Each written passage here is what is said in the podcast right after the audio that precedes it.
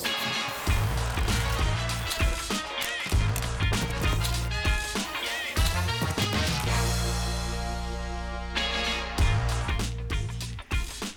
Muito boa noite para você. Seja bem-vindo, seja bem-vinda ao Linha de Passe. Na próxima hora e meia a gente te faz companhia para tratar da rodada do Campeonato Brasileiro com algumas surpresas e outros desempenhos que não surpreenderam tanto e decepcionaram o torcedor. A gente vai falar aqui do Fortaleza que mais uma vez vence seu jogo, dessa vez fora de casa, mas o nosso primeiro assunto é o Corinthians, uma derrota por 3 a 1 em Goiás na estreia do Cuca. Boa noite para vocês, senhores. Tudo bem? André Fury, vou começar ouvindo o teu destaque. Vamos lá, tudo bem, Dani? Boa noite, boa noite a todos, boa noite e uma ótima semana aos nossos amigos e amigas. Bom, o Corinthians mostrou exatamente o que vinha mostrando é, com a administração anterior. É óbvio que a gente não poderia imaginar que o novo treinador, quem quer que fosse, fizesse muitas transformações numa equipe que vinha com tantos problemas, exceto uma ou outra escolha de jogadores. A gente vai poder falar sobre isso, sobre a escalação que o Cuca utilizou na sua estreia como técnico do Corinthians e aquilo que aconteceu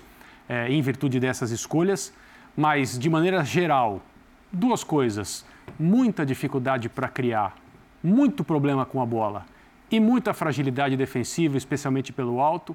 São dois defeitos que o Corinthians tem faz muito tempo e eles não mudaram, eles nem foram aliviados, não aconteceu absolutamente nada na merecida derrota para o Goiás, que óbvio, né, o nosso maior erro é tentar falar sobre um jogo sem lembrar que há duas equipes em campo. E o Goiás fez um ótimo jogo, especialmente no segundo tempo, e mereceu vencer por esse placar, talvez até por mais, por uma diferença um pouco maior. A gente vai entrar nesse aspecto aqui. Foram cinco gols nos últimos 4 de 5 de cabeça. Então é realmente um ponto de atenção é. essa bola pelo alto, né? Prof, quero te ouvir também. Boa noite para você. Boa noite, Dani, companheiros, fãs do esporte. Fora os ameaços, né, Dani? Porque foi um segundo tempo de bola na área do Corinthians direto. Está sendo um drama. E eu vou, eu vou mudar o meu ranking de problemas e prioridades corintianas. Esse ranking para a maioria das pessoas, sempre apontava a ausência do Renato Augusto ou de um tipo de jogo sem Renato Augusto. Uhum. Eu acho que tem uma emergência aí na frente. É a questão do setor defensivo. Está muito frágil. A gente já tem um histórico de uma derrota na Copa do Brasil para o Remo, em que o Corinthians toma dois gols absolutamente iguais e intomáveis por um time profissional de futebol, que treina durante uma semana, que se conhece, que tem um histórico. E por conta disso, terá agora na próxima partida uma dificílima missão, né? Contra o Remo, com esse futebol que o Corinthians não vem apresentando, não vai chegar a lugar nenhum. Foi só o começo do trabalho do Cuca. A tal, sob nova direção da tão contestada chegada do Cuca, é, na minha opinião, bem contestada. Né? Não daria para esperar uma transformação da noite para o dia, mas talvez o Cuca esteja pensando: opa, onde fui amarrar o meu burrinho. É, falaremos aqui desses problemas também defensivos. Acho que tem alguns setores, né? O primeiro tempo me chamou a atenção porque era um jogo parelho e só o fato de ser um jogo parelho já me causou uma certa estranheza. Mas o segundo tempo realmente é, é ainda pior para quem torce para o Corinthians. Mauro, tudo bem? Boa noite, Dani, companheiros. Abraço enorme ao fã de esportes. Acho que o corintiano deve estar gritando: é quarta-feira, salvação. É nessa quarta-feira e é muito difícil. A sequência que o Cuca pega pela frente é muito complicada. Mexer nesse placar contra o Remo na quarta-feira, pegar o Palmeiras no final de semana, depois o Independente Del Vale, tudo sem treinar e tudo decisivo, né? Ah, não é decisivo um Palmeiras e Corinthians. É sempre um jogo decisivo. É sempre um jogo importantíssimo. E é fora de casa, na casa do Palmeiras. Se passa pelo Remo, tarefa difícil, o Muriqui está lá cheio de vontade de manter aquele placar, já muda.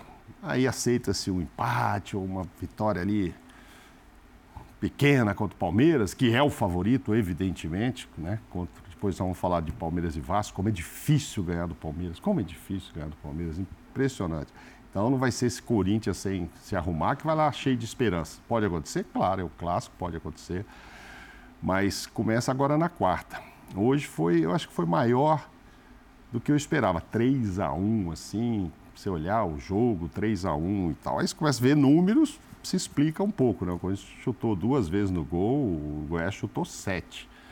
Corinthians que teve posse de bola maior no primeiro tempo, depois, ou melhor, menor, ganhou, fez 1 a 0 com uma posse de bola menor, depois o segundo tempo foi maior, mas não, não finaliza, enfim, no final foram 18 a 10 no total a favor do Goiás. Ou seja, com Cuca ou sem Cuca, o Corinthians continua jogando muito mal fora de casa. Sim. Né? Isso vem desde o início da temporada, gente. Não é com um técnico, com outro. Nessa e... semana em casa também, né? E essa semana foi mal em casa, exatamente. E tomando um gol parecido, né? Com os que tomam aí, nessa bola no meio, entre os zagueiros, entrando alguém, fazendo um gol. É, você falou aí quatro de cinco, os três quatro de, quatro, de cinco. Quatro de cinco dos, quatro, dos últimos, muito parecidos. Agora, o que, que o Cuca vai fazer? Vai trocar, vai botar o Bruno de zagueiro, vai tirar o Balbuena, vai tirar o Gil, vai botar o menino Caetano, vai jogar com três zagueiros ou com quatro ou cinco para ver se dois marcam os outros três. Não sei o que ele vai fazer, porque é difícil, né? só, só numa conversa, numa mexida. Se a gente conhece bem o Cuca, ele vai voltar de Goiás pensativo pra caramba. Talvez, como disse o professor Celso Luzetti, podia ter ficado em casa, não sei. Mas ele gosta do desafio, ok, e ele é bom técnico? É.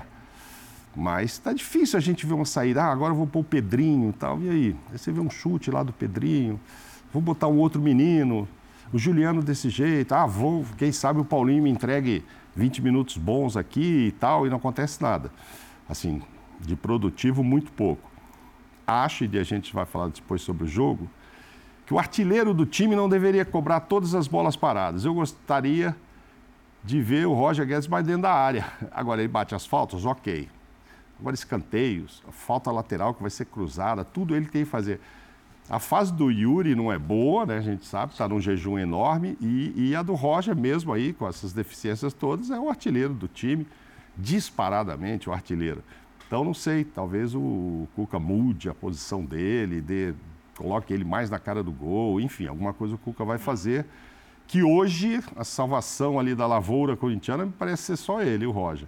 Mas só nele, só nele, não resolve. Porque eu não vou falar de Renato Augusto, porque o Cuca não tem esse jogador. Ele chegou num elenco que não existe o Renato. Acho que alguém pode falar para ele, ó, oh, daqui, Léo, daqui dois meses vai ter um reforço uhum. chegando aí. Quem é? O Renato Augusto.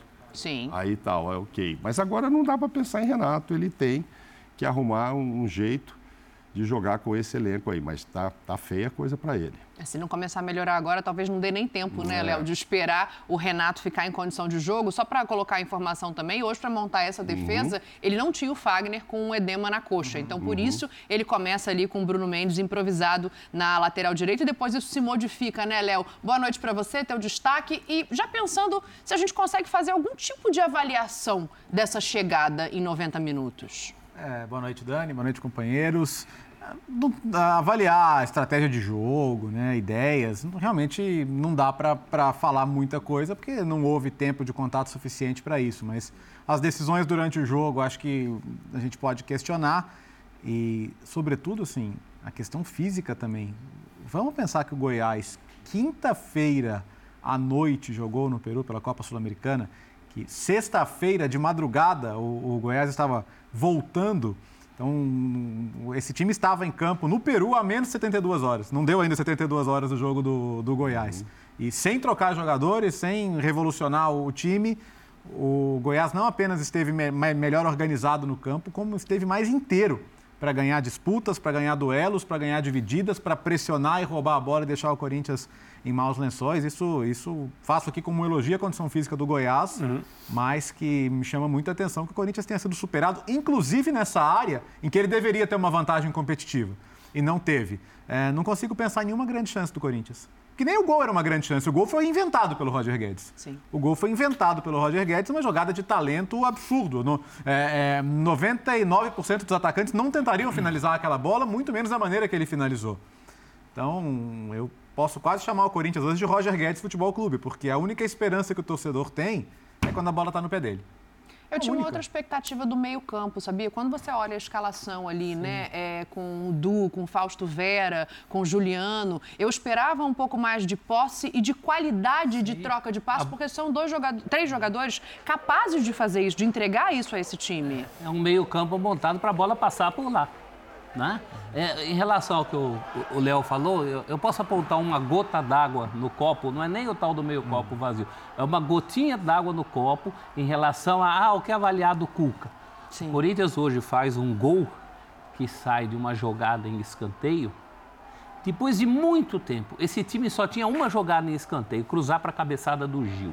É. Ou eventualmente do Balbuena quando o Balbuena aparece. E hoje o gol sai de uma construção Sim. em uma jogada que parece ensaiada, também pode ser que tenha sido, foi muito pouco tempo, mas é a única coisa diferente que eu vi em relação ao trabalho anterior e aos trabalhos anteriores também, porque justiça seja feita, só tinha essa jogadinha do escanteio com o Gil com outros técnicos.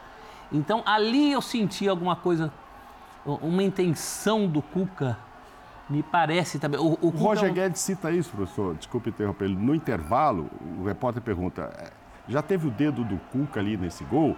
Ele fala: pois é, ele pediu que a gente trabalhasse um pouco mais. Ou seja, eu acho que ele pediu, ó, para de só cruzar lá. É isso. Foi, ele, foi ele insinua, é, o Roger insinua que o Cuca tinha pedido alguma coisa nessa bola. É uma parada. gota d'água. Outra coisa que me parece que ele pediu, o time não cumpriu, porque também não parecia muito à vontade com isso, é ser mais direto.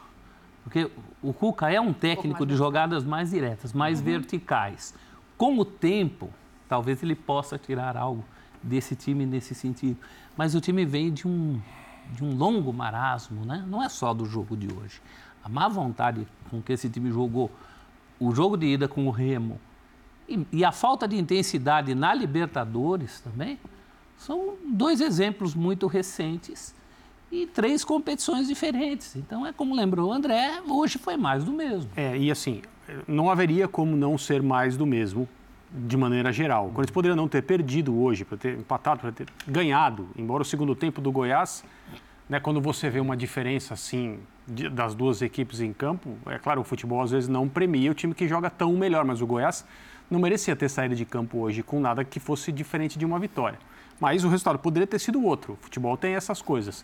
O que eu fico pensando é, é, imaginando o futebol que o Cuca normalmente enxerga e aquele com o qual ele conseguiu nos seus últimos trabalhos, embora as últimas imagens não sejam boas mesmo, a volta ao Atlético Mineiro, principalmente, mas imaginando o Cuca com sucesso competitivo, o elenco do Corinthians oferece enormes dificuldades para ele jogar esse futebol. Sim mesmo eh, independentemente de estarmos falando do tipo de marcação que ele prefere, que já foi muito criticado no passado, hoje não seria, porque tem muito time aí é, em, em, em, centros mais avançados do que o nosso, que também faz encaixe individual, também faz a chamada marcação mista que o, que o Cuca costuma usar. E o, os, os, os times dele, do ponto de vista ofensivo, quando tem a bola, sempre foram os bons times, né? Aqueles que conseguiram coisas, foram times intensos, foram times que pressionavam demais, que não paravam de atacar, às vezes de maneira até é, aparentemente desorganizada, mas era era aquilo que ele queria. E o time do Corinthians ele não, o elenco do Corinthians hoje ele não oferece jogadores para essa ideia. Então ele vai ter que ele vai ter que se adaptar, como quase todos os treinadores, mas eu acho que o trabalho dele para jogar o futebol que ele gosta é muito, muito complicado. É muito difícil.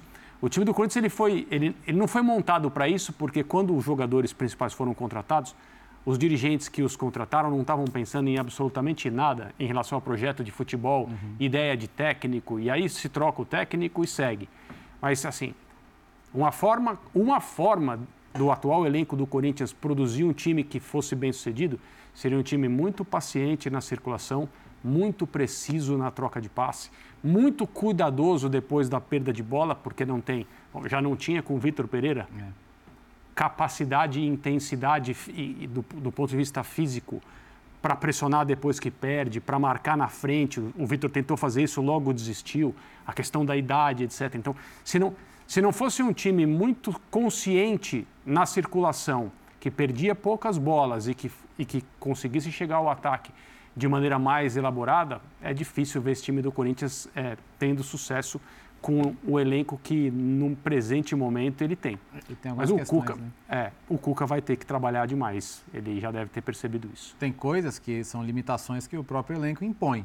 Por exemplo, onde que o Goiás fez o jogo, fez o primeiro gol, uh, deitou e rolou praticamente os 90 minutos do lado esquerdo. Sim. Né? O Fábio Santos hoje é um jogador que não tem mais o vigor de outros momentos, é um jogador já caminhando para os últimos anos de carreira e, e jogando completamente exposto. Ele, ele chega a inverter hoje no primeiro tempo o Juliano e o Barleta para tentar dar uma corrigida nessa situação, mas, mas em momento algum o O Corinthians... também não fez uma grande É, partida, né? é, assim, na verdade é que você poderia tirar vários do primeiro tempo ali, né?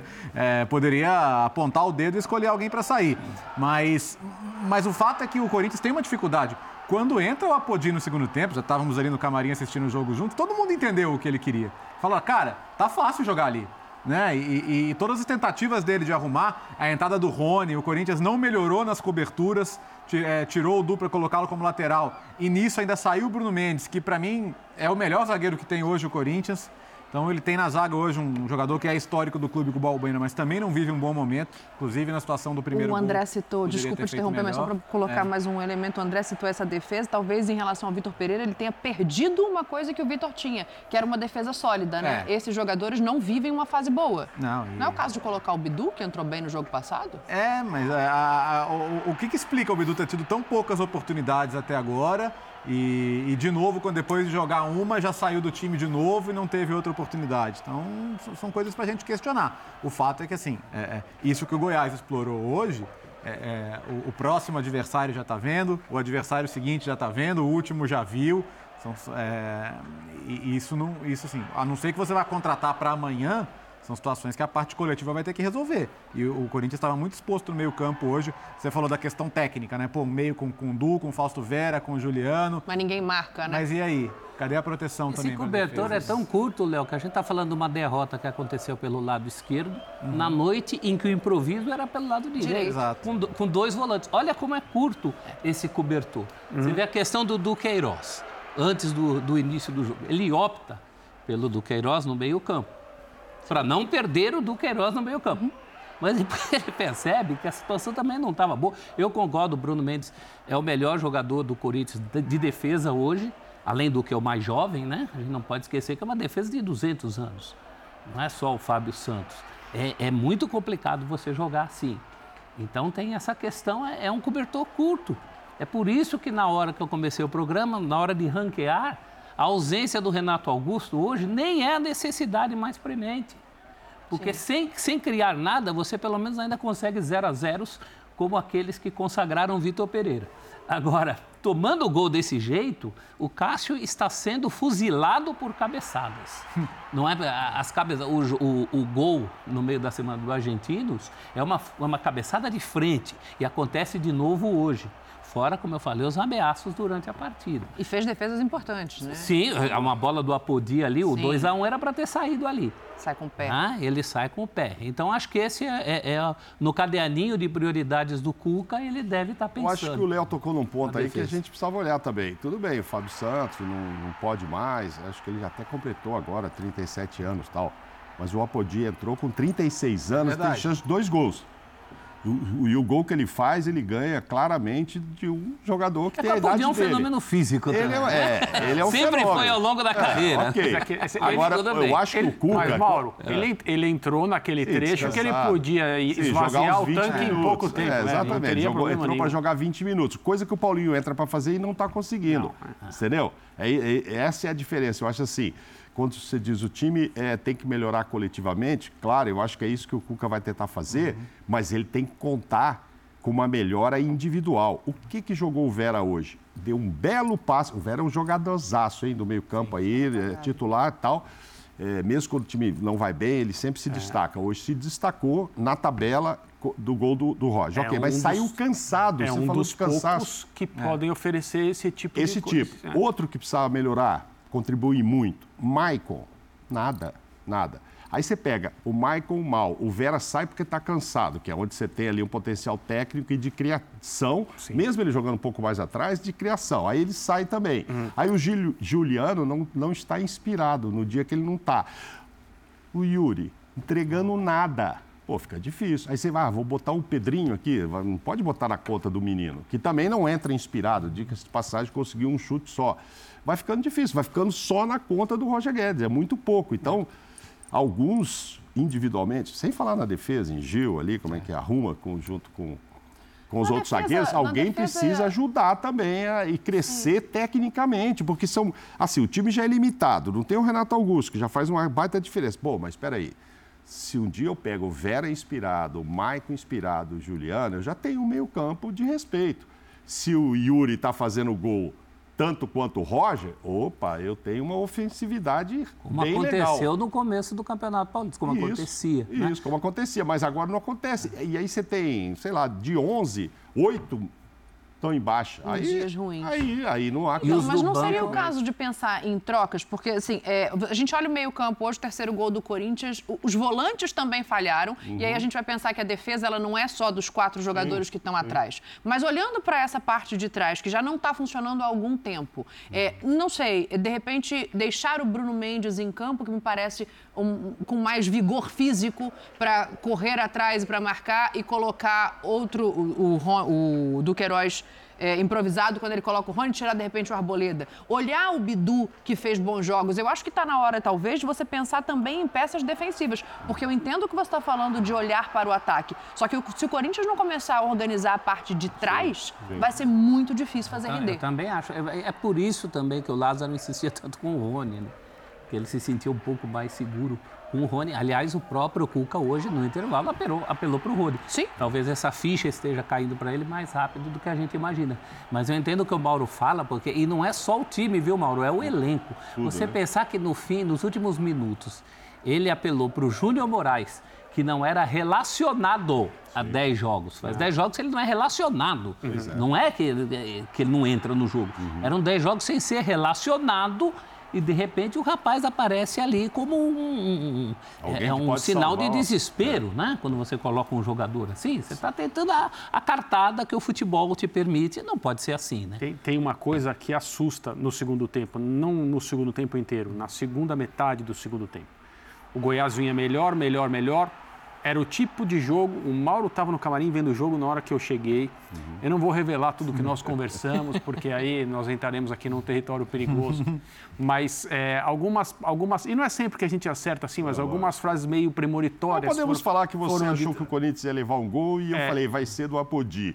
porque Pois- ele pois costuma é, é. fazer. Foi- foi mais- São coisas mais ou menos mais assim ou que menos isso aí, mas acho que, acho que muitas pessoas que estavam assistindo tiveram as mesmas sensações e disseram as mesmas coisas. Mas aí foi mais, né?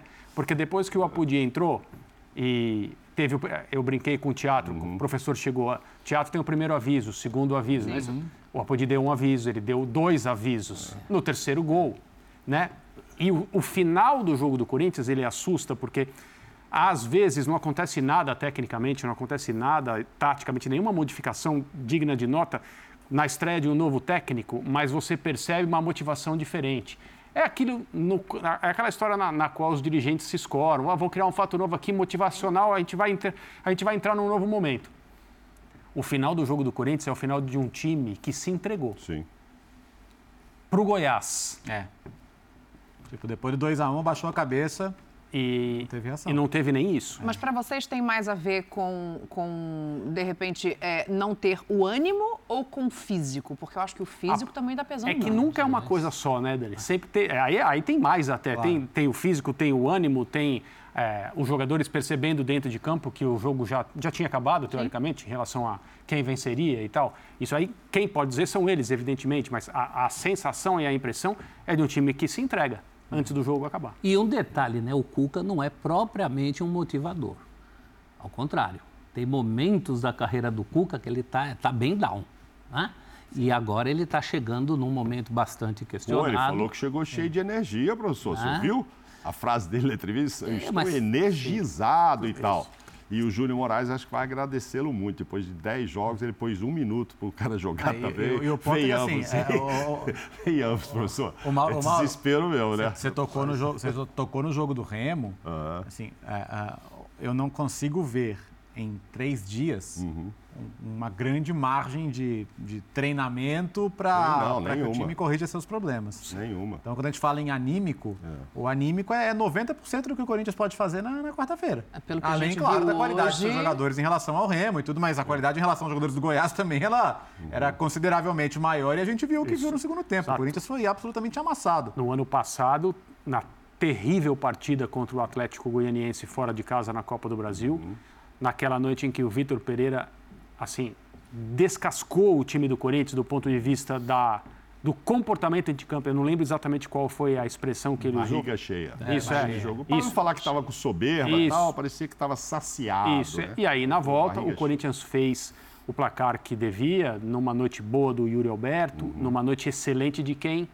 Daquele que não adianta nem a gente ficar falando aqui, porque não está disponível, não estará em campo, não vai jogar, que é o Renato Augusto. Estou citando o nome dele só para completar o meu raciocínio. É, se não for na vontade, talvez uma organização diferente, na presença do torcedor para criar um ambiente muito favorável ao Corinthians e que as coisas andem bem desde cedo, é muito complicada a missão, mas muito, muito mesmo. É, coloca pra gente, por favor, a sequência de jogos do Corinthians, porque eu acho que além desse próximo jogo, obviamente, né, é, a gente se refere a ele porque já está chegando. A sequência ela é muito ingrata, pensando também em tempo de treinamento. E o professor está falando, se ele não é um motivador, o que, que ele tem de arma nesse momento para melhorar o futebol do Corinthians? Porque tempo para treinar ele não vai ter. É, mas ele tem, ele tem ideias, ele é um técnico de ideias. É, eu mesmo contestei muito a chegada dele por outros motivos. Acho que o Corinthians, como toda instituição, tem que ter seus valores e tem algumas, algumas coisas envolvendo o nome do Cuca é, que, que vão contra esses valores. Né? Então, isso é, antes de tudo, o que a gente deveria pensar e colocar aqui. Aproveito colocar aqui, porque nesse programa não tinha oportunidade de ter colocado ainda. Eu acho importante que a gente tome uma posição em relação a isso. Agora, ele é um técnico de muita visão, de muito talento, de muitas ideias, de muita criatividade. É claro que é um elenco, um time principalmente, mas também um elenco, como a gente falou aqui, que vai exigir demais isso do Cuca. Mas eu quero ver coisas no campo das ideias. Citei aqui o caso do, da, cobra- da jogada ensaiada no escanteio, tem que entrar num acordo ali com a defesa. Até pelo que colocou o André, né? É, As ideias que a gente conhece do Cuca não casam muito. Então ele vai ter que aparecer com algumas situações. É, vai ter que tirar alguns né? coelhinhos da É. cartola, né? É, aquela, aquele jogo assim, saciado de barriga cheia, é, o Corinthians vinha de uma vitória. Por isso que ele diz que o Corinthians É. estava contra o Atlético, 2 a 1 no Verdade. Mineirão, e se não me engano, de virada é, com gol do Foi Fábio Santos. dois do Fábio Santos. Com dois gols do Fábio Santos, né? Um, um presente do futebol. O presente. Mais ou menos como a vitória do Fortaleza sobre o São Lourenço durante a Isso. semana. Aí, o, o, o jogo não mostra esse não resultado. mostra, mas aí o Corinthians ganha no Mineirão de um, um Atlético e tal. Aí foi que o Vitor achou que o Corinthians. Agora, Corinthians vem de derrota para É. esse jogo, né? Então não foi, não foi a mesma situação. Ah, foi lá jogar contra o Goiás achando que de qualquer jeito ganhava, não, porque vem pressionado, mudou de técnico, vem de derrota. E vou te contar aí, mesmo depois dessa sequência aí que já é pesada, ixi, tem Fortaleza pela frente, vai visitar o Botafogo. É, ali- Depois pega aliás- Flamengo. Ó, aliás, se o- se se se o- campeonato é Campeonato difícil, Brasileiro né? tem uma característica, especialmente o desse ano, né? que, Uhum. é, você não vai pegar um momento, ah, essa fase da tabela é mais legal, tem um Isso. respiro, Exato. tem dois, três jogos. Não tem. Não tem, não não tem, tem, não não tem. tem. Todos os jogos são difíceis. Né? Todos os jogos. A gente, tá, a gente viu hoje, por exemplo. Né? Então, Vai receber o Fortaleza É. que ganhou hoje. O mesmo Fortaleza, que o ano passado até deu um baile no Corinthians dentro de casa e depois acabou perdendo o jogo. Gol contra. E até Gol lá, o Fortaleza, depois dessa sequência, sabe-se lá como estará o Fortaleza, mas muito provavelmente estará bem.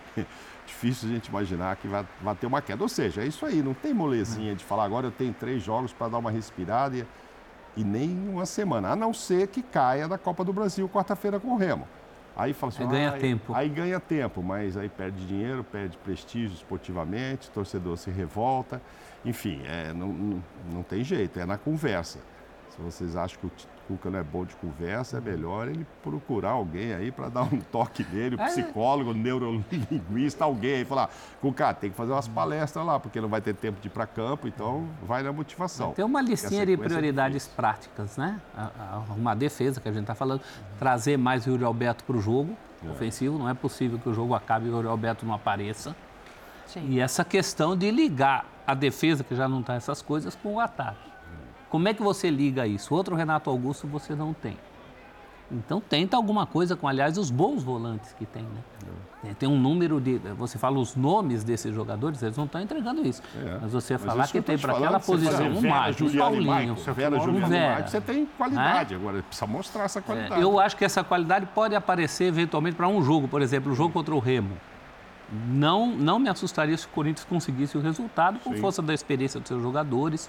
O Remo não repetir a partida excepcional que fez contra o Corinthians. São coisas muito pontuais. Agora, a gente não está falando só isso. Um trabalho não é feito para quarta-feira ou para ganhar quarta-feira e não perder o derby. Não é assim.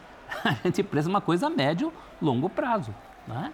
Imagina, e aí o Cuca vai ter bem mais trabalho. Eu acho que ele já teve uma amostra disso muito clara hoje, na prática. Né? Sem dúvida, sem dúvida. Ô, André, fazer uma colocação, é, eu aproveito para te perguntar em relação à escalação de hoje, pensando no Remo, assim, é, no que ele levou a campo hoje. É alguma coisa que precisa ser olhada especificamente para ser trocada para o meio de semana? Existe esse ponto? Porque, assim, ele tentou com os volantes essa construção, ele, colocou ele homens de tentou, qualidade. Talvez o, o toque dele hoje seja utilizar o Barleta pela esquerda, que é uma coisa que não, não foi vista, né?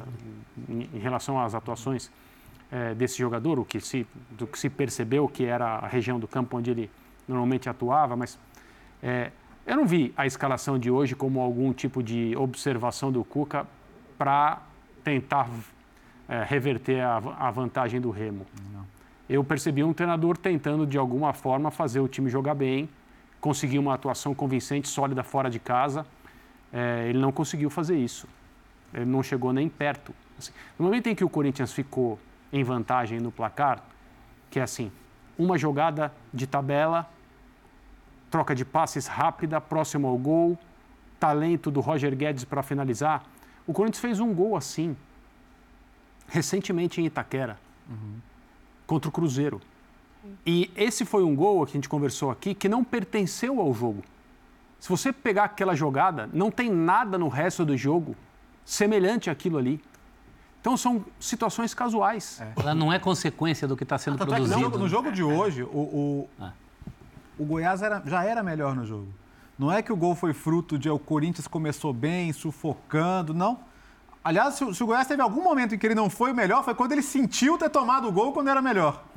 E depois que o Goiás consegue chegar ao empate, ele, ele se estabiliza no jogo e do gol de empate do Goiás até o final, assim, só um time tentou jogar futebol. Tanto que no primeiro tempo o Goiás finalizou nove vezes, o Corinthians só cinco. Exato. Mudança para mim, assim, se ele chegasse, é o seguinte. eu- agora eu vou jogar Pensando com o no Rony. Remo. É, não, vou jogar com o Rony aqui, que é o cara que eu tenho, que me protege. O Maicon vai ser o segundo volante, o Vera vai lá para frente para ver. Sabe? Aí seria uma coisa de, de inventar mo- moda. Não. Olha, eu tenho um cara criativo aqui que é muito bom aqui atrás. Será que ele não funcionaria ali? Não sei, fazer algo. É. Então, Adiantar o Vera. É, tentar, assim, porque no mais é, é esse time, a não ser que seja muita conversa e que, ai, vamos tentar acertar. Hoje, a gente vai falar daqui a pouco, o Flamengo reclamou que sofreu dois gols em cobrança de laterais, do Inter. O Corinthians sofreu um gol do Apodi com o Fábio Santos batendo o lateral. É. O lateral era do Corinthians. Ele joga numa fogueira que o jogador do Corinthians perde, a bola sobra. Quer dizer, Justo. você tomou um gol de lateral, você cobrando. O Flamengo a gente vai comentar depois, que fala, pô, deixou o adversário armar um lateral bem feitinho e tal, e a gente dançou. E eu vi esse tipo de reclamação no jogo do Flamengo. Ali não. Repete o gol do Apodi aí, a bola tá na lateral na mão do Fábio Santos. E ele joga uma bola na fogueira ali, enfim, numa disputa. É que se você Será toma... que é distração ali no final? É, cansaço, exaustão mental já? Que você fala, pô, aí o jogo já acabou, vou botar a bola ali. É que e você aí toma não, um gol desse... terceiro, cara. Você toma, Mauro, um gol desse num jogo em que você pode reclamar da sorte, Uhum. é fato isolado. Mas isso é só consequência de tudo que o Corinthians não vem Sim, apresentando. sim, sim, sim, sim. Quando você falou de adiantar o falso Vera, Uhum. assim, claro que na, na prática a teoria é outra. Mas entre o, entre o falso Vera e o Juliano, que é um jogador que deveria fazer isso pelo Uhum. seu histórico, pela sua característica, Não tá quem é que está entregando mais nessa concatenação aí na frente? Ah, É o Vera. O Vera. o problema e talvez é- o o, problema é Juliano é. entregue mais de segundo volante. Entregou no Paulista, Entregou, inclusive. talvez sem inverter, não é uma coisa. Como é que muitas vezes você adianta o Vera, mas você precisa que ele volte para iniciar a jogada, porque não tem ninguém que faz isso. Mas aí o Juliano poderia fazer de segundo, não sei, é, enfim, para dizer assim, ah, vai tentar mudar enquanto não tem o Renato. Porque senão vai ficar toda hora procurando uma solução ali. Eu estava olhando o banco hoje também, né? Opções que ele tem.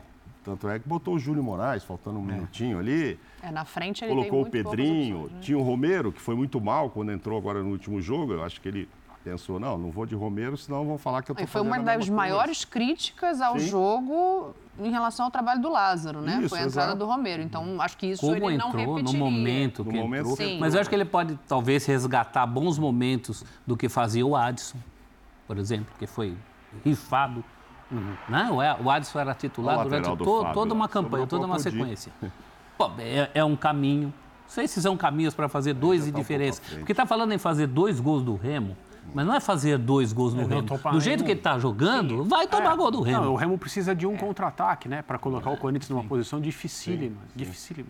E provavelmente vai estacionar ali, né, na frente da área e vai, por acaso, aproveitar uma bola. Vai tentar se defender ao máximo, o que é normal e Eu justo. faria isso. É, daqui a pouco a gente vai falar aqui é, desse Flamengo citado pelo Mauro, vitória do Internacional de virada. Falaremos também do empate entre Vasco e Palmeiras. Mas antes, para a gente fechar essa questão do Corinthians, o professor colocou aqui o extracampo. E o time feminino do Corinthians está se manifestando nas redes sociais. O treinador e as principais jogadoras fizeram a mesma postagem. Vamos colocar na tela, por favor, para a gente dar uma olhada ah, no que disseram aí o Arthur Elias, a Tamires, a Tarciane e outras atletas também, né? A gente está pegando o post do treinador do Corinthians que fala o seguinte: estar em um clube democrático significa que podemos usar a nossa voz, por vezes de forma pública, por vezes nos bastidores. Respeita as minas, não é uma frase qualquer, é acima de tudo um estado de espírito e um compromisso compartilhado. Ser Corinthians significa viver e lutar por direitos todos os dias. É, obviamente, claramente, uma manifestação contra o Cuca assumir esse time. Lembrando que existe, na década de 80, uma condenação por estupro na Suíça. Ele não pagou essa pena, é, diz que o julgamento foi feito à revelia, falou sobre isso na chegada, mas está claro que existe também mais esse entrave, mais esse ponto dentro do, do próprio clube para ser tratado. Tem, é, deixo no ar aqui uma pergunta que diretoria do Corinthians fique à vontade para responder. Ah, o time de futebol feminino, as suas jogadoras e sua comissão técnica foram consultados sobre como eles se sentiriam a respeito da escolha a partir do momento que ela foi feita ou não? Acho que a resposta está nesse post, né?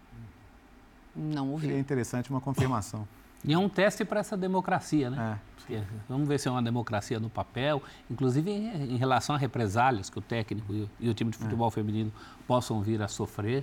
Que, Né? aliás, é é o maior caso de sucesso dentro do Corinthians nos últimos anos, né? O futebol feminino. Sim, tem, tem títulos que os homens não conseguiram, tem mais Libertadores que os homens. Conseguiram, o, o time esteve no Guinness Book, embora com um erro de cálculo, mas por uma série invicta que o time masculino jamais alcançou. E fora isso, é a questão dos valores, né, gente? Valores. Valores estão acima do futebol, ponto. Aí você escolhe os seus valores. Me parece que o Corinthians escolhe valores de uma maneira na teoria e de outra maneira na prática. Isso está bem claro. É isso. E aí, quando você se acerta com uma torcida organizada e não se acerta internamente para tomar uma decisão como essa, né? Que você sabe que vai causar uma comoção pública, mostra também um pouco do quanto você não sabe que caminho está seguindo, né? André, quer, quer fechar esse assunto? É, sim, eu, não, eu, eu concordo com o professor, concordo com o Léo, entendo e, e apoio as manifestações críticas à contratação do Cuca. Eu falei sobre isso no Sport Center. É, o Corinthians ele encampa várias campanhas, né? É, por intermédio das suas redes sociais, das, su- das suas mídias, o alcance gigantesco que ele tem como um clube de massa no Brasil, fora do Brasil. Mas é, limita-se, de acordo com o que foi dito, a verificar o processo para se sentir à vontade de fazer a contratação, né? Porque não- isso não foi dito com todas as palavras, né? O, o Corinthians, diz- o presidente do Corinthians disse que o, que o clube fez uma ampla investigação. A ampla investigação que dá para fazer em relação ao que aconteceu décadas atrás é, é ler o processo. Esse processo, aliás, pode ser disponibilizado se o Cuca assim desejar, se os advogados dele assim quiserem mesmo tendo sido um crime que prescreveu e ele poder voltar à Suíça, à Europa, como ele mesmo disse. Mas o que me chamou a atenção na entrevista coletiva dele foi ter dito que ele não fez absolutamente nada. Mas assumir que ali aconteceu não um estupro, mas um ato sexual contra um vulner, um- uma pessoa vulnerável. Ele presenciou isso e não fez nada. Então, mesmo que ele não tenha feito nada do ponto de vista, digamos, ativo do que aconteceu ali, ele poderia ter feito algo para evitar o que aconteceu ali. talvez para impedir o que aconteceu ali. E ele não fez nada. Nesse caso, dizer que não fez nada não resolve o problema. Esse é, o, esse é um ponto que me chamou a atenção. Ele, na minha opinião, perdeu uma oportunidade de se manifestar a respeito do que aconteceu de uma forma a, é, digamos, corretamente se posicionar diante desse episódio, desse fato, desse crime e do que vai acontecer a partir de agora com ele, porque esse, essa história, queira ele ou não, vai acompanhá-lo. É, e ele fala, e me chama também a atenção, que ele não se vê numa posição de ter que pedir desculpas porque ele acha que não fez nada. E não é esse, não é isso que se reconhece. Não. Então, acho que ele poderia sim se engajar mais nessas desculpas. É, enfim, não, não creio que devam cercear o direito dele trabalhar, não, mas pode se explicar melhor esse caso. É, eu estava pensando hoje assim sobre elas, né, quando eu vi esse manifesto, que, porque ele falou que quer participar de ações e tal. Será que ele vai ser recebido por esse time feminino? Não, o primeiro Será passo. ele vai lá se explicar? O, o primeiro é passo é ser mais contundente. Uhum. É não dizer que não lembra direito, sim, né? Porque sim. é um caso que não é possível. Eu tinha 19 anos, eu lembro direitinho desse caso. Uhum. Inclusive envolvendo outras três pessoas. se você não lembra direito, você não vai se lembrar detalhes do formato do quarto, por exemplo, uhum. né? Ou você pois, lembra claro. direito, uhum. ou você realmente não claro. se lembra de nada. Lembrar uma, o que é conveniente é complicado. Tem uma ponta solta nessa história, que é uma condenação que não foi cumprida. Então, o primeiro passo para isso é você encarar esse tipo de, de problema de frente. E a partir daí, né, nós tivemos alguns casos, por exemplo, o, o Danilo Avelar. Era um caso diferente, mas ele acabou saindo do, do Corinthians por Sim. um caso de racismo em, em um, um, um, jogo, jogo videogame, uhum. ou, ou jogo eletrônico. Ele claramente encarou aquele problema de frente. E hoje ele participa desse tipo de ação. Sim.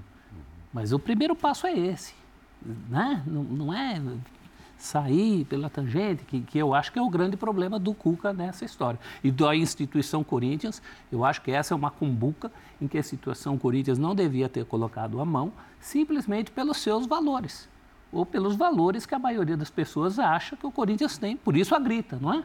Sim. Um clube ligado a causas populares, democráticas, da origem até a democracia corintiana, que foi construída pelo pai do atual presidente. Então, tudo, é, é, tudo é, isso dá um peso muito lembrar, grande. É bom lembrar que o Corinthians recuou da contratação do auxiliar técnico, Rodrigo uhum. Santana, Sim. por causa do seu envolvimento na participação em atos antidemocráticos. Pois é. Né? Em nome também desses, desses supostos valores. valores. Exato. Então.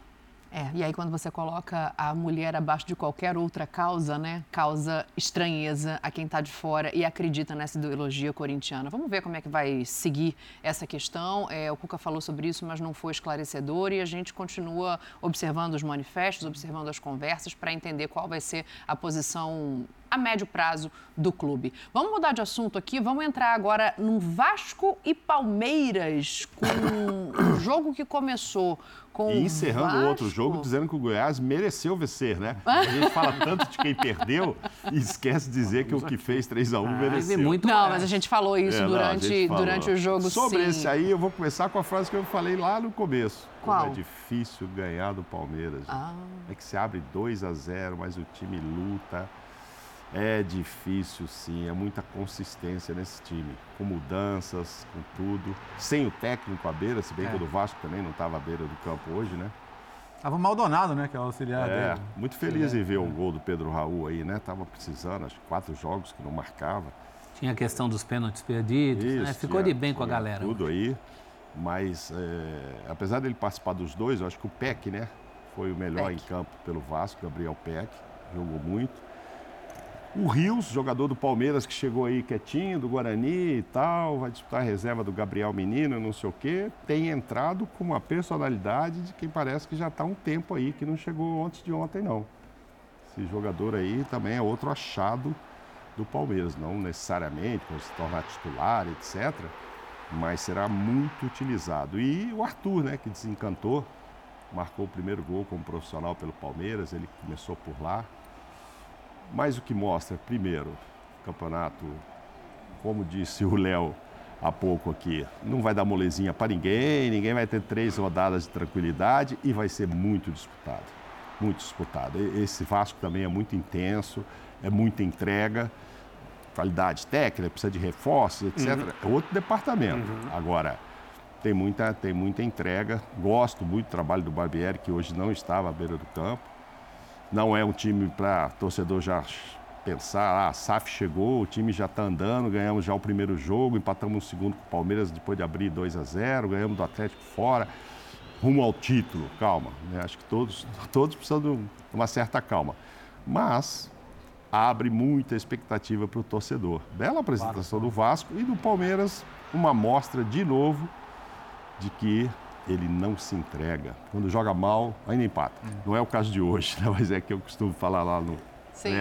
Não, é... sobre isso. Até quando joga mal, o Palmeiras ainda não perde. Imagina quando resolve buscar um resultado. Isso é próprio dos times maduros, bem uhum. treinados uhum. e que se conhecem, né? Porque o Abel está num momento de dificuldade de escalação por causa dos uhum. jogadores indisponíveis e ele, ele se vê colocado num buraco no Maracanã com o público, com o Vasco é, energizado por esse momento, né? O começo de campeonato do Vasco Sim. era difícil.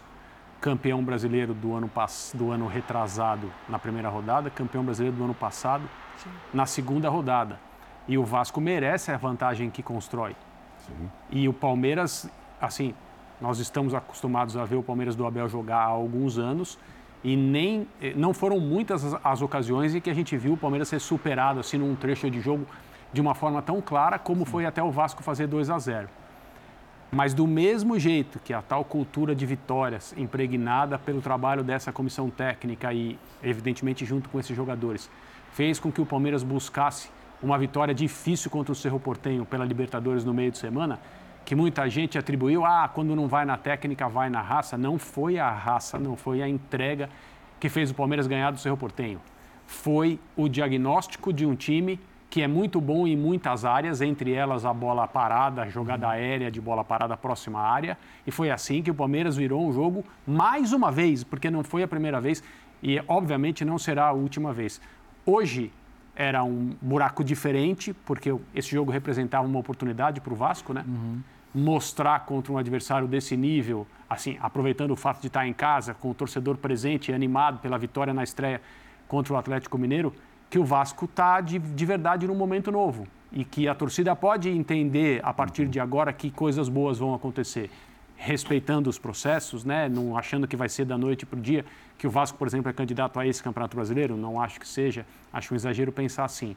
Mas o Vasco vai ser um adversário difícil para muita gente, como foi hoje para o Palmeiras, é, mas a diferença é o tempo de trabalho, o, o, fato do time se conhecer e não sair do seu rumo, Sim. não perder a sua Exato. cabeça levando 2 a 0 do Vasco no Maracanã. O Resiliente. o Palmeiras foi isso mais uma vez. E, e sim, o André citou esse começo do Vasco. Vasco voltando à Série A, sai a tabela. Atlético no Mineirão, Palmeiras, segunda rodada. Que batismo, né? E quatro pontos, no final das contas. É claro, hoje, é, o torcedor vascaíno, eu sei que ele está se sentindo de duas maneiras. Primeiro, feliz, porque depois de duas rodadas, o Vasco competiu com dois dos melhores Sim. times do campeonato. É, e segundo, porque, pô, tava 2x0, né? Frustrado, podia ter ganhado o jogo e podia ser assim. É um invicto frustrado é, hoje, o né? jogo, o jogo, o jogo semana passada, é, o jogo foi parecido com semana passada em alguns sentidos, né? Abre 2x0, aí toma o gol no finalzinho do primeiro tempo, sabe que vai tomar o sufoco no segundo. Lá conseguiu segurar com a grande atuação do Léo Jardim. Hoje tomou o empate, mas é, alguns pontos estão me chamando a atenção. Além do bom trabalho do Barbieri, boa visão de mercado, né? O, o Jair, que foi campeão pelo Atlético o lançamento que ele mete hoje na, na jogada do primeiro gol é primoroso, né? Lançamento sim, de, de 30 metros ali, inversão de jogo pro, pro, pro lado. Muito bem. O, o, o Puma está indo muito bem também para a lateral. Enfim, Foi muito tem, bem hoje, você né? tem jogadores aí que, que são novidades para a temporada e que, e que vão qualificando também esse elenco. E, e pro Pedro Raul, assim, é um cara que sabe fazer gol, velho. Sabe? Os gols vão, vão, vão sair naturalmente. O Pedro Raul é um jogador que vai, vai te dar 10, 12 gols no campeonato? Pode dar. Pode dar não foi um passe, né? Não foi um cruzamento. Foi um chute no gol e é. ele, e ele, ele, exato. e ele inteligentemente põe a cabeça. Botou a cabeça. Mérito dele que centroavançou ali. É. O, Vasco, é. o Vasco tem hoje... Olha, quanto tempo a gente não falava de quatro, cinco destaques do jogo, do Vasco é. em um jogo? Né? Eu acho que se não credencia para brigar por título, né, prof? Porque aí parece um pouco fora da realidade do elenco, é, afasta o perigo de lutar para não cair esse começo? Credencia a mais do que se pensava, Dani. a mais do que se pensava. E não é porque houve a época ali do ramonismo, né? Uhum. O time que chegou a liderar o Campeonato Brasileiro, mas o próprio Vascaíno tratava aquilo em tom de brincadeira Sim. nas redes sociais, porque sabia que não tinha consistência para mais. Esse time tem consistência para mais. Tanto quem chegou para brilhar, e o Jair é um deles, claro, ele chega para brilhar, o Pedro Raul chega para brilhar, mas gente que talvez nem se esperasse tanto, como o Peck, que era muito criticado Sim. por ser jogador só de campeonato carioca, só de um semestre, só de começo de ano, e já está fazendo mais do que isso. Como o próprio Comita, né? O goleiro Léo Jardim. Goleiro, ia é, falar do Léo. Que não ia, é. não seria o titular, mas foi o grande nome contra o Atlético Mineiro e hoje, na minha opinião, não teve culpa não. nos gols uhum. que tomou. E, e, é o Palmeiras, né, gente? É Sim. o Palmeiras, é o grande time a ser batido no Brasil, na América do Sul. O Vasco abre uma vantagem de 2 a 0, ninguém quer tomar o empate nessa situação. Mas essa tabela que o Léo mostrou aí, se o Vasco tivesse feito zero ponto, não seria motivo é. de desespero para o Vascaíno está com quatro. E tendo ah, saído na frente num adversário tabela, Você tamanho, pega o planejamento e você não. é o treinador, você fala, bom, nessas duas rodadas, se eu somar três... Vamos pensar em pontuar a partir da terceira. Agora, é. É, eu acho que tem uma, uma, luzinha ligada em relação ao Palmeiras aí. Também acho. Defensivamente? É é. Sete jogos, os últimos sete. Só contra o Água Santa no segundo jogo da final do Paulista não sofreu gol. Então, assim, a gente sabe o quanto o Abel valoriza um time organizado, defensivo. É, tem, tem um ponto de elenco aí? Tem o substituto do Danilo não existe. Ele está tentando, com os jogadores que ele tem, criar alternativas. Sim. Mas o jogador daquela característica, daquela função e que faça o mesmo que o Danilo fazia, tudo bem, o Danilo hoje é um jogador de Premier League, você não vai instalar o dedo e, e achar um jogador do nível dele. Mas é, me parece que, que, que, não vai ser fácil para ele arrumar essa questão. E para o né? momento, para o momento, tá sem Veiga, tá sem Rony. É. Sim. Poxa, e ainda consegue sempre provado né, na superação, sempre um desafio como o de hoje, era um desafio grande no Maracanã com a torcida do Vasco empolgada como estava. O Vasco abre 2 a 0 jogando mais que o Palmeiras e esse time busca soluções. Que bom para o Palmeiras que tem um trabalho consistente que permite isso. É, mas talvez defensivamente tem uma questão a ser olhada. Ele acaba optando hoje pelo Garcia e não pelo Marcos uhum. Rocha na lateral direita. Uh, o Piquerez volta ao time e você tem ali a dupla de zaga. Quanto que passa pelo fato de, de repente, o Palmeiras não ser um time que só marca com a defesa e estar desfalcado ali do meio para frente, uhum. também pela saída do Danilo, que não foi reposta com as mesmas características, ou quanto que passa, talvez, por uma questão individual. O Gustavo Gomes não vive o melhor momento no Palmeiras. E eu acho que talvez isso fale muito também em cima dessa defesa, Mauro. É, e hoje quem não jogou bem foi o Murilo, que está sendo muito aguardado, né? Que tem torcedor do Palmeiras que ainda não engole muito o Luan, que eu acho que é um grande zagueiro. Eu acho que falei na sexta-feira lá que o Palmeiras até precisaria pensar num, num, quinto zagueiro ali já bem vivido, porque ele, na minha opinião, tem quatro ali para. Quando joga o Murilo, tem jogado o Luan. Se não jogar o Luan, ou vai improvisar alguém, ou vai colocar meninos. Inclusive, eu brinquei que o Naves é o primeiro, é o quarto ali nessa lista, Sim. mas ele é muito cru ainda para isso, né? Então, time que tem a força do Palmeiras, talvez tivesse que ter quatro ou cinco grandes zagueiros ali disputando posição, certamente para ver quem ia jogar do lado do Gomes. Hoje volta o Murilo, que é ótima. Essa dupla, o ano passado talvez tenha sido até a melhor do Brasil. Enfim, é uma dupla sensacional, mas hoje o Murilo é que não funcionou. O Garcia, um jogo nem lá nem cá, não, não dá para, não foi mal e não foi bem, sabe aquilo? Está se adaptando, é jovem e tal. Acho que é uma, uma experiência dele ali para quando não tiver o Rocha, ele poder usar em outras situações, descansar o Rocha, que ainda, a meu ver, é o titular. Volto a dizer, gostei do Rios. Eu acho assim, não está tendo o Rony, não está tendo o principal, que é o Rafael.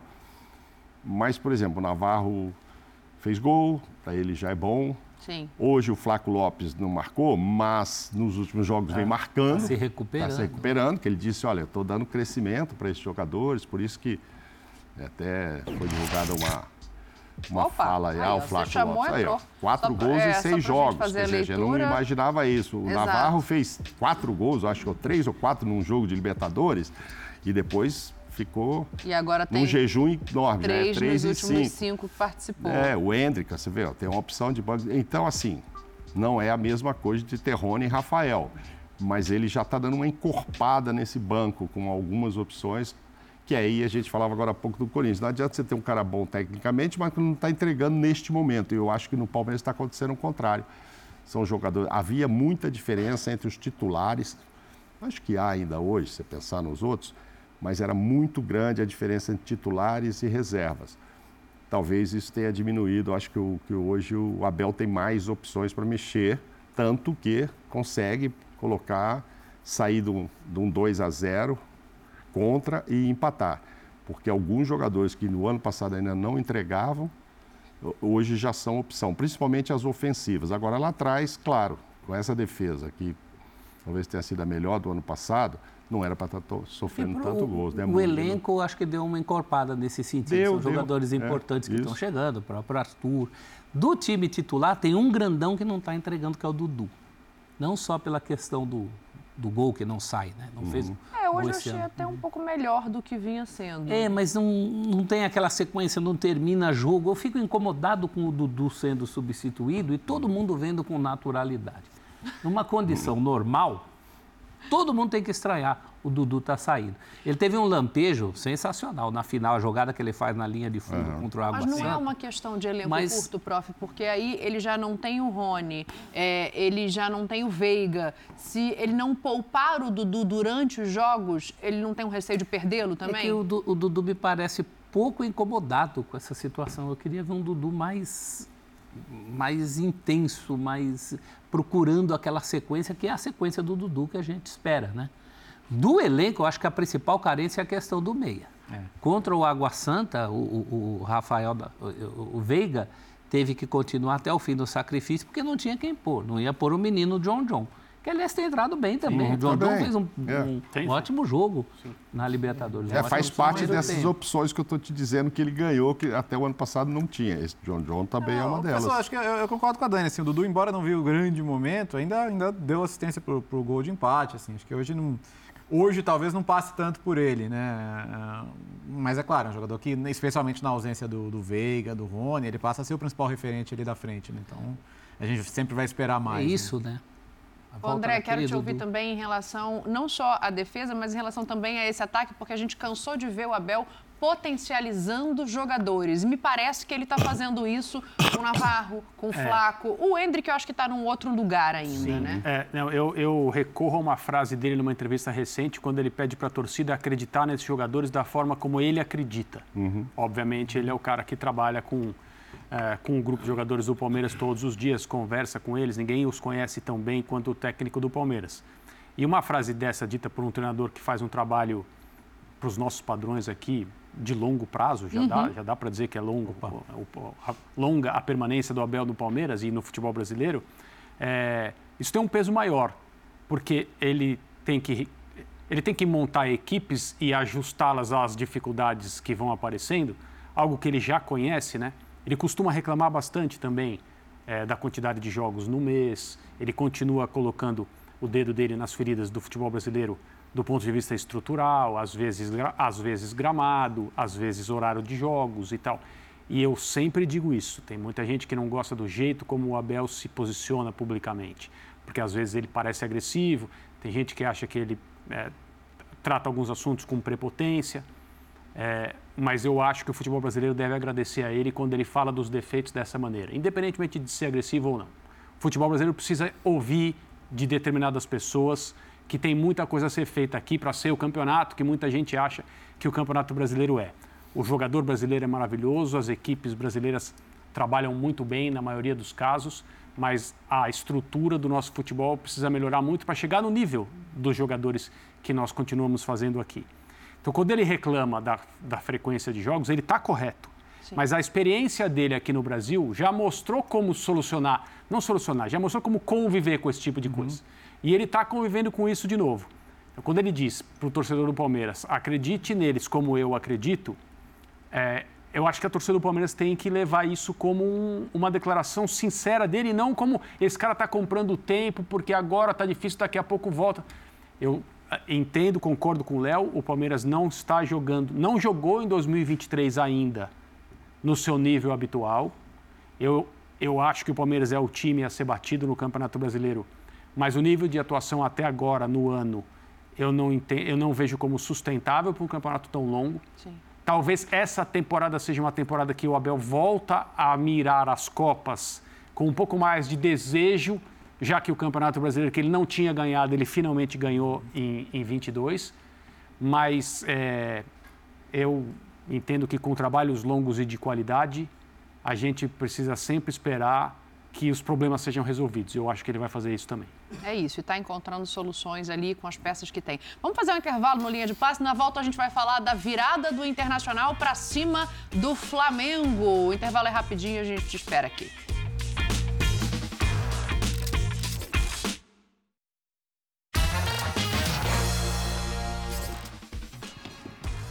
O Linha de Passe fala agora do jogo da manhã de hoje, 2 a 1 para o Internacional de virada. A gente começa esse assunto ouvindo o Sampaoli para entender é, o que ele achou do desempenho dos jogadores e a grande questão, tirar o Pedro e não o Gabigol do time quando faz as substituições. Fala, Sampaoli. Eu considero que visto o ponto de vista eh, de la contundência, eu erré y, o, entrenador rival ganó. Si Otimi hubiera convertido de las nueve o diez chances del segundo tiempo, hubiéramos hablado de otra cosa. Decía, yo pienso que la contundencia hoy no está relacionada al entrenador, está relacionado al jugador. El fútbol de los jugadores. El juego, el juego lo definen o lo pierden o lo ganan muchas veces los jugadores. Eh, la sustitución tuvo una relación directamente con que el equipo necesitaba más volumen. En, el cambio de Pedro el equipo estaba neutro, yo, eh, jugando. Entonces, eh, yo cuando veo que el time está neutro, tomo decisiones. Era, era un centro delantero u otro. Y tomé la decisión de, que yo, eh, en este caso, Gabigol. Um Flamengo um pouco mais organizado do que costumava algum tempo atrás, com posse de bola, mas que acaba cedendo a virada. Prof, é, o Sampaoli é um técnico, talvez, do tamanho que o Flamengo precisasse nesse momento. Por mais que a gente discorde, e somos livres para isso, é, do fato dele colocar nos jogadores uma responsabilidade maior do que a dele, ele pode chegar numa coletiva e falar isso sem ter um problema interno amanhã. Sem dúvida, tem tamanho. Tem tamanho para isso. E acho que ele não fez errado, não. Ele tinha que optar. Optou. A opção dele foi pelo Gabigol, isso exclui o Pedro. O time nos acréscimos em que toma o gol da virada tinha mandado uma bola na trave. Uhum. Era um Flamengo muito menos, tornou-se um Flamengo muito, muito menos neutro, para usar uma palavra dele, né? Sim. Isso é técnico de futebol, que não se conforma em ver um time neutro. Um, time, um técnico que joga junto. E mais uma vez ele fez isso. Não vai ganhar todas as partidas, todas as, a, as opções dele não serão unanimidades. As redes sociais vão cair de pau mesmo, como estariam elogiando se o Flamengo chegasse à vitória a partir de uma, de uma modificação dele. É bom ir acostumando com o trabalho do São Paulo. Ele faz aquilo, naquilo, aquilo que, em que ele acredita. Vamos pegar esse gancho do Gabriel e do Pedro, André. Já já a gente entra nos detalhes do jogo. Também tá. tem a parte do internacional, que é importantíssima, né? Uma claro. virada ali a lá mano. Mas é, talvez ele. O único pecado, se é que a gente pode colocar assim, seja tirar o Pedro quando ele coloca duas pontas, né? Hum. Porque aí a característica do Pedro talvez servisse é. melhor. Mas o Gabriel jogou melhor o primeiro tempo sim, do jogo. Sim, esse debate vai continuar, hum. é, independentemente do que ele resolva fazer. É, se ele quiser continuar jogando com os dois, é, como fez até agora. No momento em que um for substituído, as coisas vão voltar a ser ditas nessa direção. Se ele fizer uma escolha por um deles, o que eu acho que é provável, é, no momento em que a, a ideia sobre como jogar e com quem jogar estiver mais clara na cabeça dele, é, obviamente esse assunto vai ser tratado ainda com uma temperatura maior, porque como que você deixa um dos dois, como que você determina que um é reserva e o outro titular. Mesmo que eu, eu entenda que ele não vá fazer assim. Ele vai falar sobre escolhas e opções conforme as circunstâncias do jogo, adversário, etc. E tal. Ele não vai dar uma etiqueta para nenhum dos dois. Mas é claro que ia ser desse jeito, né? Porque antes do, do Dorival Júnior chegar e criar a dupla Pedro e Gabriel, a discussão sobre o Flamengo passava obrigatoriamente, ah, mas eles podem ou não podem jogar juntos, eles vão ou não vão jogar juntos. Então eu acho que não tem o que fazer para solucionar, para botar esse tema para descansar. Hoje ele resolveu fazer uma substituição, explicou, as suas razões. É, e ele está conhecendo esse grupo de jogadores, está conhecendo esse elenco e está entendendo como atuar. É, mas tem coisas que a gente precisa conversar, né? É, eu não sei o que ele pensa do Santos em relação à sua maneira de jogar futebol. Uhum. Né? Ele não falou sobre isso ainda, não sei nem se ele vai fazer isso.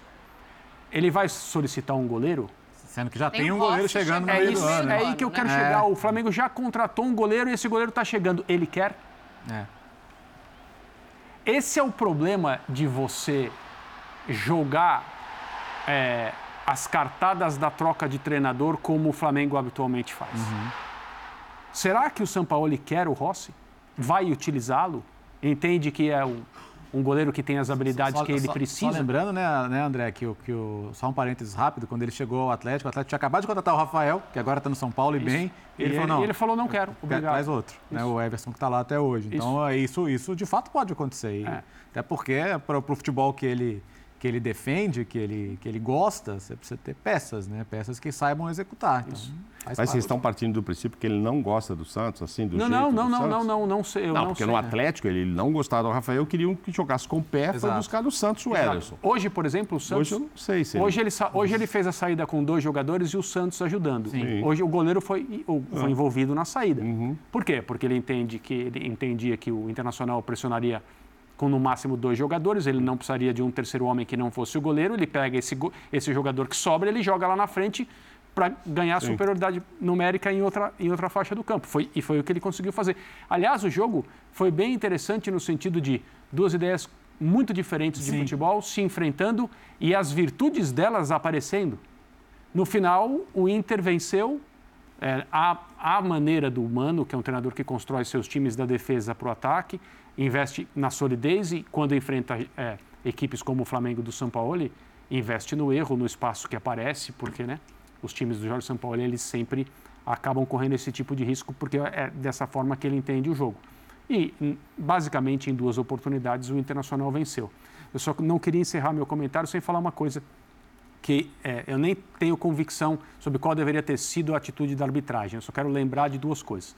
O Gerson, no Mundial, foi expulso porque tinha um amarelo e a arbitragem entendeu que ele simulou um pênalti. Uhum. Uhum. E é, é, só uma coincidência o fato de ser um jogador do Flamengo e hoje ter sido uma partida do Flamengo. Uhum. Mas hoje também houve uma simulação e a jogada continuou até o gol do Internacional. É um bom ponto, a gente tem o um lance. É, então, vamos lá, mas é, é, eu tenho essa curiosidade, se é uma diferença de critério, se é se no mundial o árbitro foi rigoroso demais e aqui no Brasil, acho que essa é a possibilidade maior. Aqui no Brasil a coisa é mais solta. O Fabrício Bruno sai do jogo falando sobre isso, né? Sobre uma simulação que Sim. o árbitro deveria ter parado a partida, dado o cartão amarelo e tiro livre indireto. Em vez disso, vale o gol do Internacional. Sim. Você não, achou? Não, eu estou aproveitando esse lance com o Santos, que o André estava falando dele, porque eu tenho visto nas redes sociais muitos torcedores achando que foi uma falha até grotesca do Santos. O gol?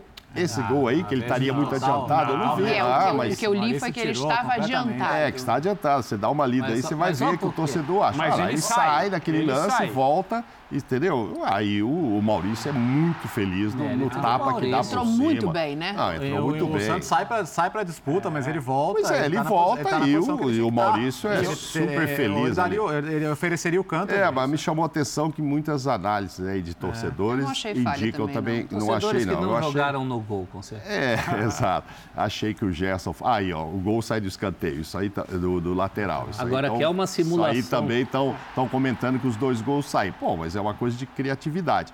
Acho que o Mano.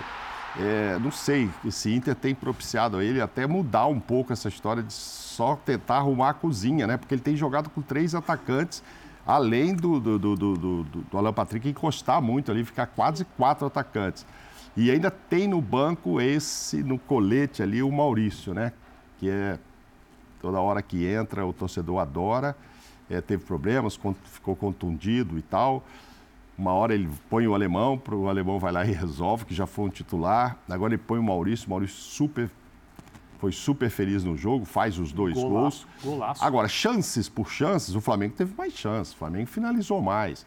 O- Não tanto, sabia? Quando a gente pega os números frios do jogo, o Flamengo finalizou mais, de fato, mas Hum. É, o Flamengo é. teve muito mais a bola. Só pra gente chances encerrar, claras, só pra eu ouvir... chances mesmo foram iguais, finalizações sim. e tal. Digo chances, mais oportunidades claras de gol, Só eu pra, diria. só pra ouvir todo Aham. mundo em Sim, relação sim, a esse claro. lance, já que a gente colocou, eu já volto para essa Sim, tua tá, questão tá. do, do Uhum. Internacional, Sim, porque eu sim. quero te ouvir sobre isso, mas só para ouvi-los, porque eu acho que isso modifica a história da partida. Sim. Se é uma simulação e se houve um erro de arbitragem, é, a gente está Ô, dizendo Dani, que interferiu no eu jogo. Não, eu não. Eu, quero só ouvi-lo Eu não isso. acho que o lance é objetivo o suficiente para a gente colocar o carimbo erro de arbitragem.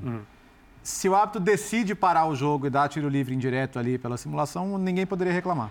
Então ele, o Jean, na verdade, colocou em risco o que foi o gol da vitória e um gol brilhantemente marcado, porque se, se- se o árbitro ali ele, ele, ele tem o rigor suficiente para entender que é uma simulação para você dar o tiro livre indireto, ele poderia. E aí não, não poderíamos falar que ele estava errado. Então não me sinto confortável para tratar como um erro de arbitragem, mas acho que ele, ele sim correu um sério risco e, é o tipo de coisa que deve ser inibida. Né? Hoje, hoje no Campeonato Italiano teve Juventus e Napoli, no, no último ataque da Juventus, o quadrado, Quadrado né? tentou simular É. um pênalti. Aí saiu o gol. É, e saiu o gol nas costas dele, porque ele estava lá na área se Simulando. contorcendo. Então, E foi uma é. tentativa de simulação diferente dessa, né? Já que a gente, se, se é que a gente pode É, catalogar. essa aí né? foi, um, essa foi, foi com cambalhota. cambalhota, ela foi mais elaborada. Né? Então ele, ele correu um risco, porque o- ninguém poderia culpar o árbitro se ele tivesse parado o jogo aí. Mas é uma simulação grosseira, né? É. Grosseira. Eu, eu, se fosse o Flamengo, estaria reclamando.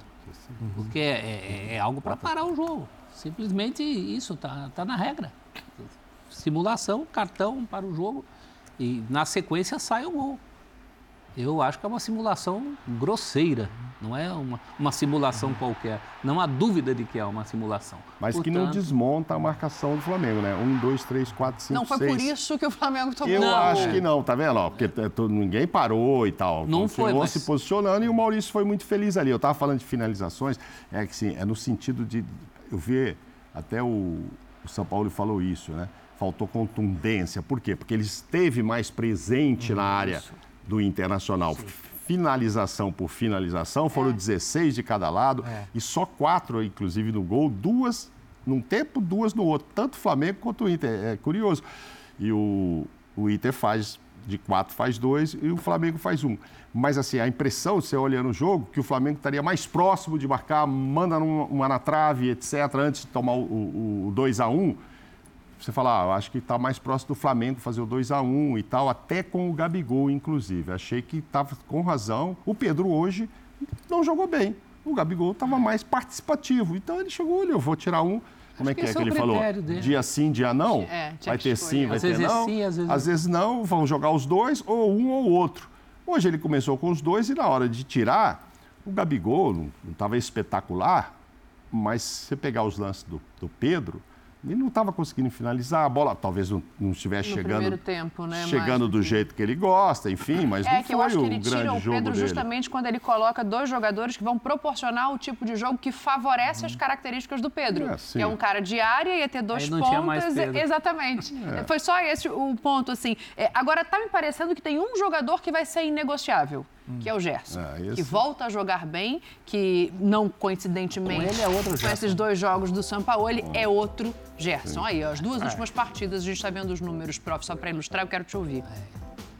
Muito, muito bons números e muito bom desempenho também. A gente não precisava nem dos números para saber É. disso. É um, é um Gerson mais avançado, como, como o São Paulo gosta. Isso vai criar um problema porque aí precisa de outro para fazer o que o Gerson fazia, né? Para o futuro precisa disso, mas é, é um outro Gerson. E que categoria no domínio de bola no lance Sim, do gol, né? isso. A, a embaixadinha que ele dá, a embaixadinha útil. Não é a embaixadinha inútil, é uma embaixadinha para facilitar a feitura do gol. Hoje, hoje aquele torcedor que, que nos brindou com a análise ao, aos jogadores entrando no ônibus e perguntou para o Gerson se ele jogava no City, se ele era o Kevin De Bruyne, o Gundogan. Lembra desse? Esse torcedor é maravilhoso. caso, né?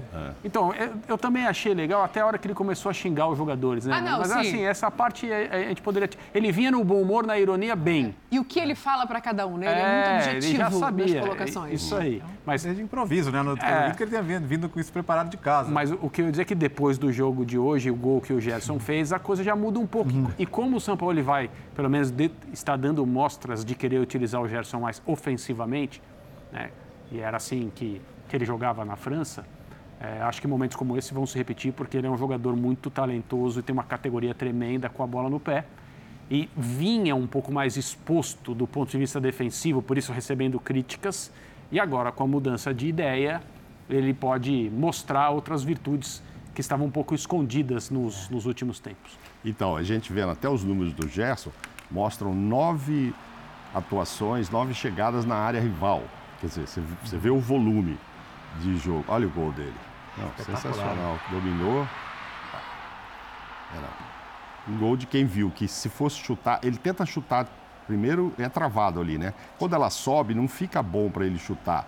Aí ele mostra muita técnica. Olha lá. Raciocínio rápido. Pecado ali, ó. Tudo, tudo perfeito. Tudo, tudo, tudo. Ele usa como recurso, né? Sim, Exato. sim. Tudo E, consciente. e chegando mais à frente, né? Nove vezes ali na área rival também, a gente cobrava um pouco isso. Eu acho que ele entrou mais pelo lado esquerdo e chegou mais vezes mesmo. Tudo que se esperava do Gerson, principalmente para um time que agora não tem o Rascaeta para fazer isso. Então ficava se perguntando. Eu, eu achei, e inclusive que não foi mal, que o Everton Ribeiro. Acho que na sexta-feira eu acertei muita coisa com você lá. Eu disse que eu achava que ele ia mexer. Mas aí é só a que regra. não, que não iam ser mais três zagueiros, que era outro adversário, não era aquele. Hein, no Blense, E- e a gente era o Inter, semana, né, ia povoar o meio-campo, a, a chance do Everton Ribeiro era grande e tal. Eu só não sabia a história de se jogariam. Óbvio que eu não sabia se iam jogar os dois ou não. Você até achava que já iam mesmo jogar os dois, Pedro e Gabigol. E- Isso aí eu tinha dúvida. Talvez pensando num Cebolinha desde o início, uma coisa assim. Mas enfim, ele fez isso, o Everton Ribeiro tentou ajudar. Eu acho que o Flamengo não jogou mal lá, não dá para falar que jogou mal. Agora, o Inter foi eficiente, principalmente depois da entrada do Maurício. Dois laterais, 2 a 1 um, virou. E diga-se de passagem, 25 jogos sem perder, acho que há 10 vezes, no Beira Rio. Ele foi o melhor mandante do Campeonato Brasileiro do ano passado. Fez uma diferença incrível para o Inter chegar onde chegou em segundo lugar. A gente começou o ano falando muito do Renato e do Grêmio, porque o Renato fala muito, fala que está jogando melhor futebol. O Inter só perdeu uma vez, né? E, é, e o Inter é, Grêmio. tá bem. Foi por isso que o, o Mano, naquela entrevista, falou: pô, eu perdi um jogo já tá todo mundo assim, jogando pedras, etc. e tal. O problema calma. dele é não ter ganho os jogos que devia É, ganhar. que devia ganhar, Ah, sim. Ele mesmo hoje na coletiva fala. Sim. Ele fala assim: olha, nós temos que nos preparar porque esse campeonato vai ter os times reativos. Sim. Não é todo dia que eu vou ter Flamengo. Então ele já preparou o espírito. Agora o Flamengo tanto não jogou mal que arrancou da coletiva, na coletiva, elogios de Mano Menezes. Sim. E não é propriamente um técnico que fica elogiando o trabalho dos Sim, outros. claro. Sim. Né? Então por aí você já tem, já tem um, um termômetro do que foi. Acho que o alento para o Rubro Negro é atuações como a de hoje, elas vão dar muito mais vitórias do que resultados como o de hoje. Né? Porque o, futebol num, num- campeonato longo Sem dúvida. é muito difícil você muitas vezes jogar bem e perder como hoje. Certo, né? claro. Então, acho, que, há- acho, que, acho que há um alento aí mesmo num, num dia ruim como Agora, assim, resultado. é a parte interessante, né? Porque É. os melhores adversários vão aparecer por esse Flamengo que está sendo montado pelo São Paulo agora no Campeonato Brasileiro. Não vai ser na Libertadores. Sim. ou, ou na Copa do Brasil. E é- foi só o segundo jogo dele. Para o primeiro ele fez o quê? Dois treinos e uma conversa. Não foi, não foi é, rigorosamente uma preparação. A partir de agora, acho que a gente já vai ver o Flamengo dele com mais clareza, mas também as dificuldades vão ser maiores. E outra dúvida que a gente tinha na sexta-feira era do lado do Inter, se o Luiz Adriano ia pegar o primeiro banco. E pegou. E pegou, né? O alemão, o por- jogo. justo, né? por merecimento, pelo que fez o alemão, o alemão começou a titular, depois entrou o Luiz Adriano, mas com as opções que tem de ataque, de Wanderson, Alan Patrick, Alemão, Pedro Henrique e o próprio Maurício, acho que a batata do Luiz Adriano vai assar por um bom tempo. Tá aí, uma vitória para acalmar os ânimos das pessoas que estavam começando a pressionar o Mano e um Sampaoli que começa ali a mostrar diferenças nesse Flamengo que tem um desafio importante no meio de semana. Ah, vamos falar agora de um 0 a 0 Vamos falar do jogo entre Santos e Atlético Mineiro. Pode colocar, por favor. Posso chamar de melhores momentos, Léo? Ah, o teu jogo teve chances Teve, de gol, né? né? Especialmente por Apesar parte de do Atlético. gol. Tá, tá, vir- tá virando um hábito, né? Que eu não sei se é animador ou preocupante pro Atlético, que é o de muitas vezes ter um grande volume de chances e não conseguir vencer os jogos, não conseguir converter as chances.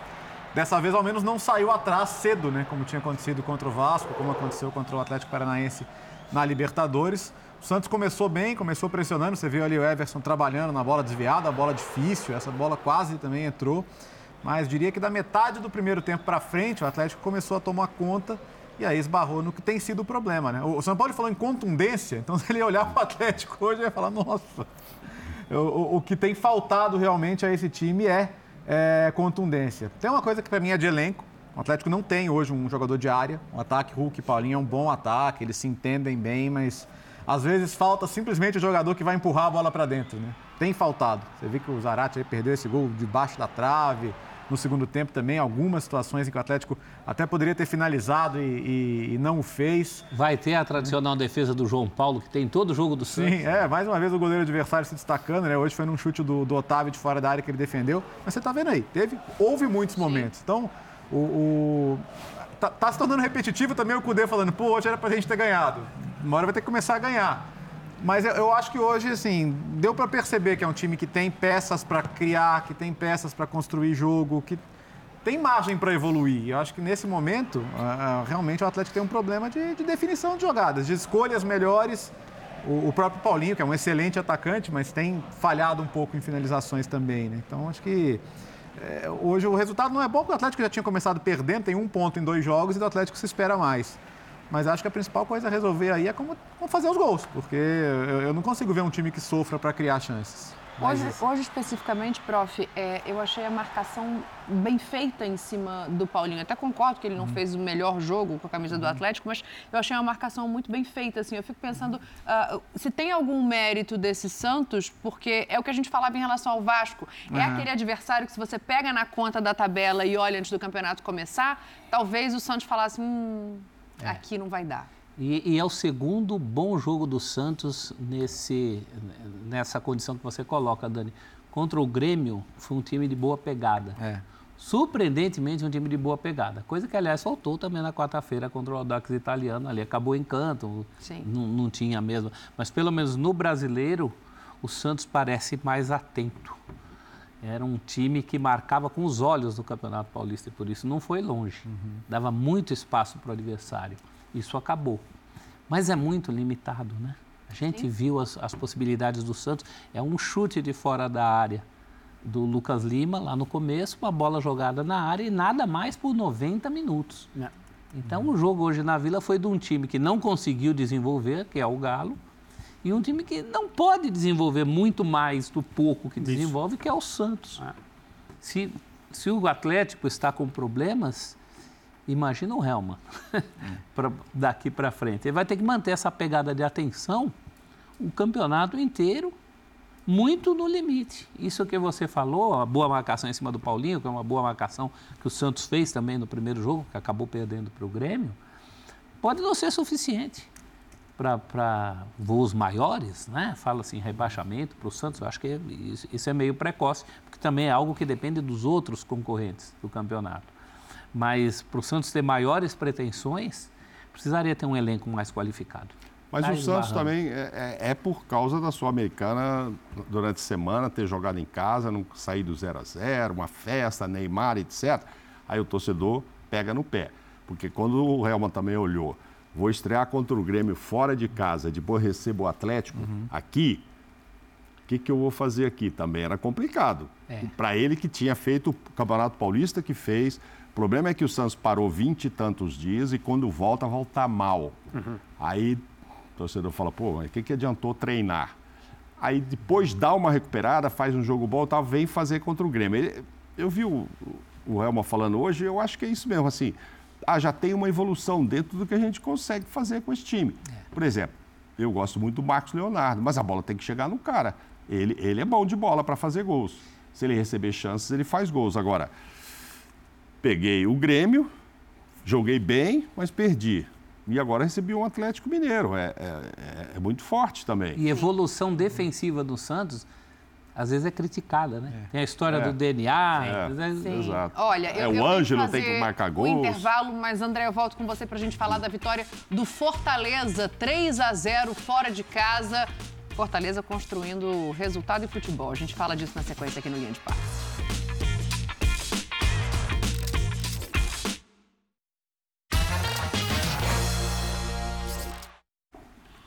A gente volta com linha de passe com Coritiba e Fortaleza. O Fortaleza venceu e é vice-líder do Campeonato Brasileiro, André. Pois é, no meio de semana é, ganhou do São Lourenço fora na Argentina, com uma partida dessa que você fala, não é possível que o Fortaleza ganhou. Você vê os melhores momentos, você vê o jogo de novo, não é possível. Fez dois gols, quase três, o terceiro foi bem anulado. Hoje foi o oposto, o Fortaleza mereceu melhor segundo tempo. Pikachu destaque, hein? ele entrou aos 27, marcou os 37 aos 44. E o Fortaleza continua dando sequência a esse bom trabalho e mostrando por que o Voivoda quis permanecer lá. É um dos times a gente prestar atenção na Copa Sul-Americana e, claro, né, nas nossas competições aqui.